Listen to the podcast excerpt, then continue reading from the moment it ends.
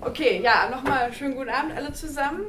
Äh, mein Name ist Christina Hinz. Äh, wie gesagt, ich habe auch sehr lange in Brasilien gelebt, die letzten acht Jahre, bin jetzt seit kurzem wieder in Deutschland und promoviere hier ähm, ja, zu der Rolle der Frauen im brasilianischen Drogenkrieg. Das heißt, äh, ja, Gender und öffentliche Sicherheitspolitik ist so mein Spezialgebiet. Dann auch nochmal vielen Dank an meine Vorrednerin, an die Organisatoren. Vielen Dank für die Einladung. Ne, mein erstes Mal hier an der Uni Kassel.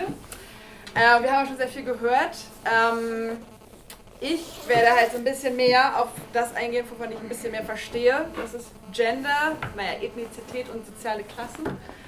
Ähm, und ich werde hier eine Hypothese ne, für das Erstarken der extremen Rechten in Brasilien und natürlich die Wahl von Jair Bolsonaro präsentieren, die auf diese drei Faktoren eingeht. Und ich glaube, so ein ganz zentrales Argument, was ich hier so ein bisschen ausführen möchte, ist, dass die Wahl Bolsonaros Ausdruck von Angst ist.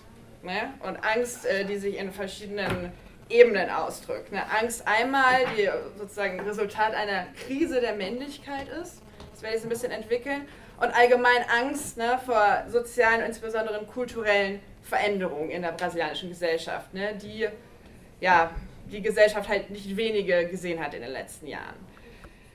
Gut, Bolsonaro wurde im Oktober gewählt mit mehr als 55 Prozent der gültigen Stimmen. Und jetzt guckt natürlich die Welt nach Brasilien und fragt sich, wie konnte das passieren? Ne? Guillermo hat gerade schon so ein paar äh, ja, Zahlen präsentiert. Äh, äh, dafür bin ich sehr dankbar, ne, was ein bisschen zeigt äh, die Wählerschaft von Bolsonaro. Ne? Guillermo hat gerade gesagt, dass äh, die Gruppen, in denen Haddad, also der Gegenkandidat der Arbeiterpartei, eher eindeutig gewonnen hat, sind die Leute, die, mit, die von einem Mindestlohn im Monat leben oder weniger. Das heißt, die sehr armen ne, in Brasilien und die Leute mit einem geringen Bildungsabschluss. Ne. Die Gruppen, wo Bolsonaro gewählt haben, sehen, oder deutlich gewonnen haben, hat, ne, die sehen ein bisschen anders aus. Äh, das sind einmal die Männer, wo er einen großen Vorsprung gewonnen hat, die Weißen, äh, die Personen, die zwischen drei und fünf Mindestlöhnen verdienen, also natürlich ist das nicht viel, aber in bestimmten Regionen von Brasilien kann man damit schon leben, ne? also so ein bisschen besser gesellschaftlich gestellt sind, äh, und auch die Menschen mit einem höheren Bildungsabschluss. Ne? Äh, natürlich ist das Bild ein bisschen komplexer als das. Äh, vielleicht gibt es nicht so den typischen Bolsonaro-Wähler, aber es gibt vielleicht so, ein, so eine Tendenz unter dieser Wählerschaft der vielleicht relativ oft durch einen weißen Mann aus der Mittel- oder Oberschicht repräsentiert ist. Ne? Äh, andere Studien, ne, da hat man natürlich gefragt, ja, warum im Vorfeld zu der Wahl, warum wollen Sie eigentlich Bolsonaro wählen? Der ist doch offensichtlich sexistisch, homophob, rassistisch und ja, äh, verteidigt Folter und so weiter. Und die Wähler haben äh, recht oft angegeben, dass sie Bolsonaro wählen wollen, weil er für Ordnung steht und Sicherheit. Ja. Wenn man sich jetzt aber so, naja, einen Großteil seiner Wählerschaft anguckt, also diese weißen Männer aus der Mittel- und Oberschicht, da fragt man sich ja eigentlich erstmal, also wofür haben wir eigentlich Angst? Ne? Das ist ja in Brasilien eigentlich die Gruppe, die am wenigsten unter Gewalt leidet. Ne? Wofür, wofür, wofür haben die so viel Angst? Ne? Äh, und ich finde, das äh, Zitat von einer Performance-Künstlerin und Sängerin Madonna Luisa Ciccone das ganz gut auf den Punkt bringt. Nichts macht der Gesellschaft mehr Angst als eine Frau, die ihre Angst verloren hat. Ja, und vielleicht hat sie ja nicht so ganz unrecht. Ich meine, die ist ja nicht blöd, die Frau, das wissen wir ja alle. Äh, seit 2015 ne, haben Frauenbewegungen in Brasilien im Umfang und Dimension ganz, ganz stark zugenommen. Ne? Heute ist Brasilien Schauplatz einer Vielzahl von Frauenbewegungen, zu denen so ganz unterschiedliche Bewegungen gehören, wie zum Beispiel, naja, Sexarbeiterinnen, indigene Frauen, Transgender-Frauen, schwarze Frauen oder sogar Schulmädchen. Ne? 2016, darüber wird sehr wenig gesprochen, ähm, gab es diese Schulbesetzungen in Brasilien. Die haben zwei Monate lang die öffentlichen Schulen besetzt, in mehr als 1000 Schulen im Land. Und das wurde zum großen Teil von Schulmädchen zwischen 13, 14, 15, 16 Jahren angeführt. Ne? Das muss man sich mal überlegen. Ja.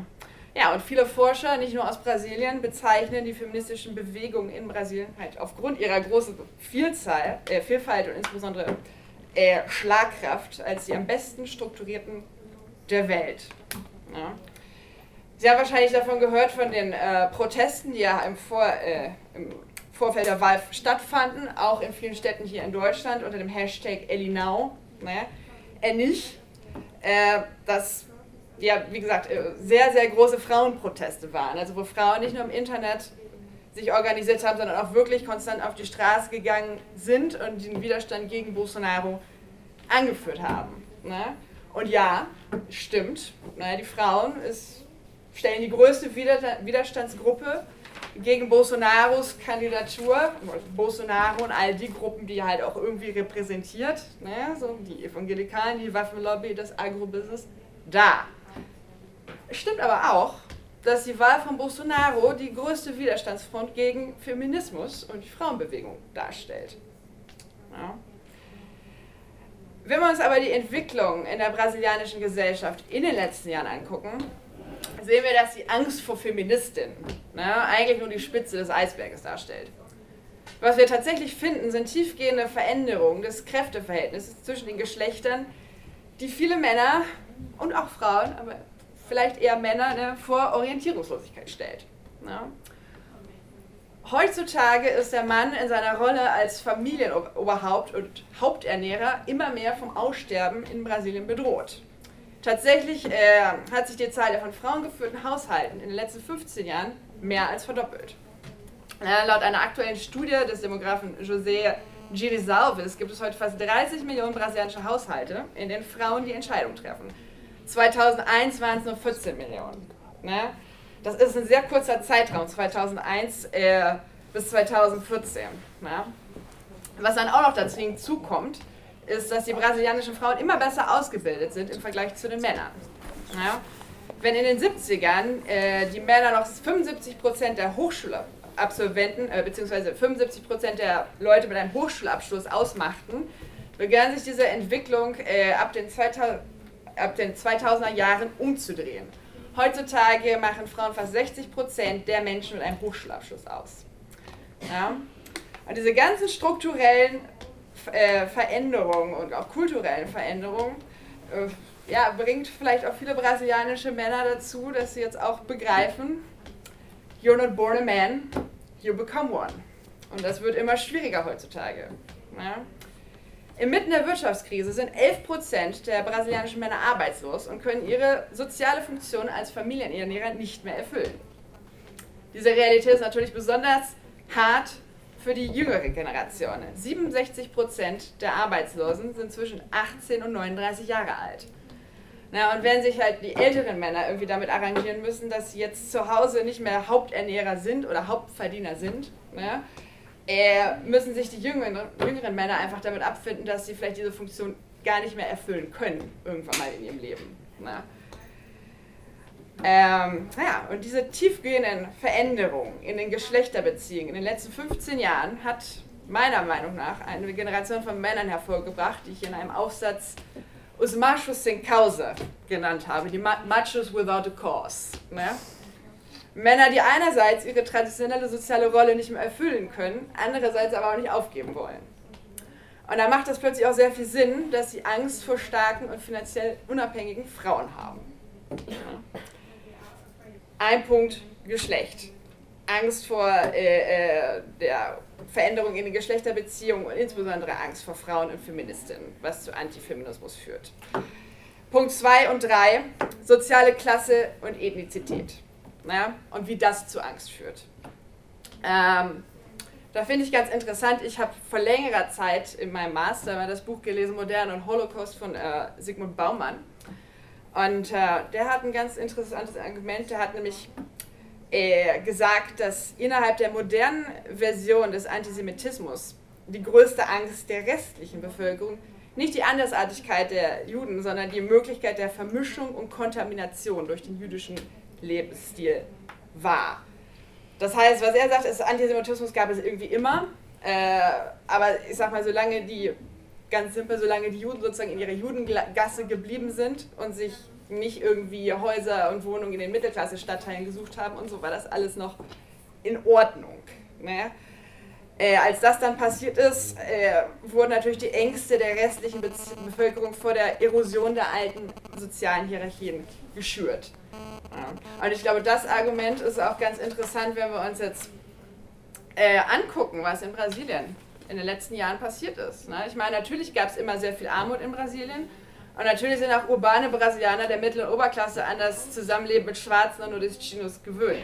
Man muss sich ja auch überlegen, ne? im Gegensatz zu dem, was Jair Bolsonaro in Interviews behauptet, sind ja auch die versklavten äh, Afrikaner auch nicht freiwillig nach Brasilien gekommen. Ne? Die wurden ja dahin gebracht, äh, um bestimmte soziale Funktionen zu erfüllen und sich innerhalb von bestimmten Räumen zu bewegen. Ja?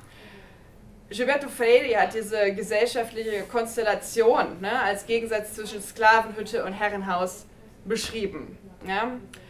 In den urbanen Zentren heute findet der soziale Bruch zwischen der Favela und dem sogenannten Asphalt, ne, also den normalen Wohnvierteln statt. Mal so ganz simpel gesagt. Ne? Ähm, ja, und äh, natürlich gab es viele Probleme in den PT-Jahren, aber es fanden auch signifikative soziale Prozesse statt, welche die brasilianische Gesellschaft tiefgreifend verändert haben und die Grenze zwischen Favela und dem Asphalt, also den normalen Stadtteilen, ein bisschen äh, abgemindert hat und ein bisschen mehr für Vermischung gesorgt hat. Ne? An erster Stelle stehen hier natürlich die großen Erfolge in der Armutsbekämpfung ne, über Programme wie Bolsa Familia, die international sehr große Anerkennung empfangen haben. Ähm, ja, Guilherme hat ja auch schon ein bisschen was aufgezeigt, ne, aber nur mal ein paar Nummern, ein paar Zahlen zu zitieren. Ähm, Daten des Ministeriums für Soziale Entwicklung und Bekämpfung des Hungers ne, zeigen, dass der Anteil der Armen äh, im Land von 23,4 Prozent im Jahr 2002, also dem letzten Jahr der Regierung Fernando Henrique Cardoso, auf äh, 7 Prozent, naja, gefallen ist. Ne? Und Guilherme hat ja auch diese Grafik gezeigt äh, mit dem Gini-Koeffizienten, also der sozialen Ungleichheit in Brasilien, die auch von 52,9 Prozent im Jahr 2002 auf 45,9 Prozent im Jahr 2014 gesunken ist, ne, nach einer Studie der Vereinten Nationen. Ähm, ja, und ich meine, natürlich ist da viel schief gelaufen, man hätte auch irgendwie viel besser machen können, aber das sind ja auch irgendwie äh, äh, für viele Menschen bahnbrechende Veränderungen gewesen. Ne? Dass plötzlich irgendwie zum Beispiel der Hunger in Brasilien nicht mehr so ein Problem war. Ne? Dass die Leute zumindest irgendwie was zu essen hatten. Ja?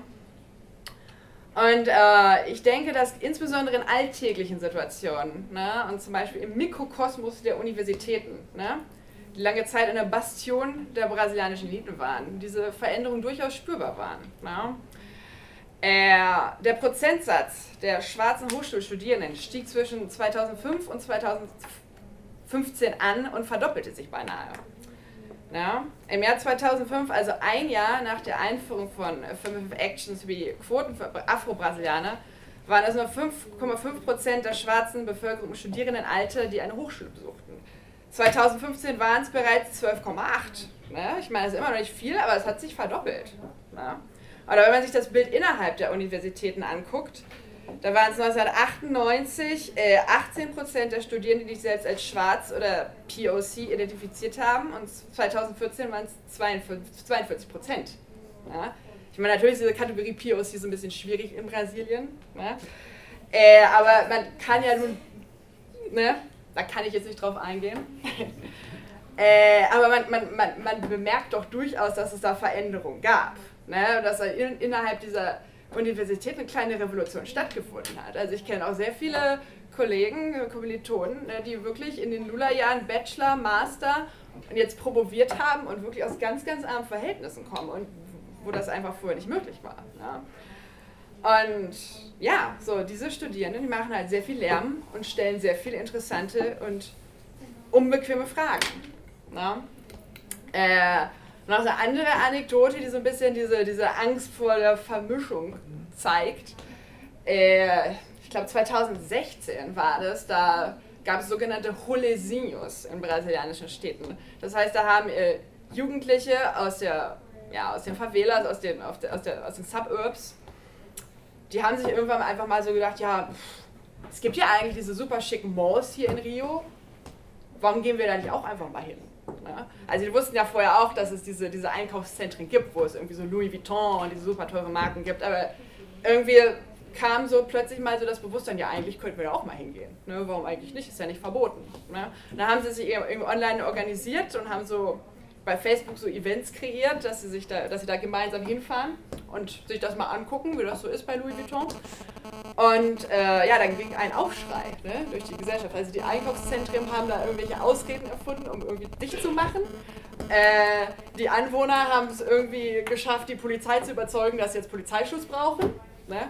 Weil nämlich dann die Jungs aus der Favela und die Mädchen zu uns kommen. Ne? Und das hat äh, ja so richtig, richtig Angstschweiß bei manchen Leuten ausgelöst. Ne? Äh, das waren jetzt nur so ein paar Punkte. Ne? Äh, ich denke, es ist auch viel zu früh, so eine unglaublich ausgearbeitete Studie hier zu präsentieren über dieses Wahlergebnis. Ne? Aber ich denke, äh, ja, eine Sache wird klar, wenn man sich den Aufstieg der Frauen, der schwarzen POC sowie die Verminderung der Armut in Brasilien verge vergegenwärtigt in den letzten Jahren. Ne, die traditionelle und jahrhundertelange vor vorherrschende soziale Hierarchie geriet doch reichlich aus den Fugen. Ja? Und das spürt natürlich in erster, Linie, in erster Linie derjenige, der eigentlich immer ungefragt an der Spitze der sozialen Hierarchie stand. Ne? Der weiße Mann aus der Mittel- oder Oberschicht. Und dass Angst ein Katalysator für Hass und Intoleranz ist, wissen wir nicht nur aus der deutschen Erfahrung. Okay, vielen Dank.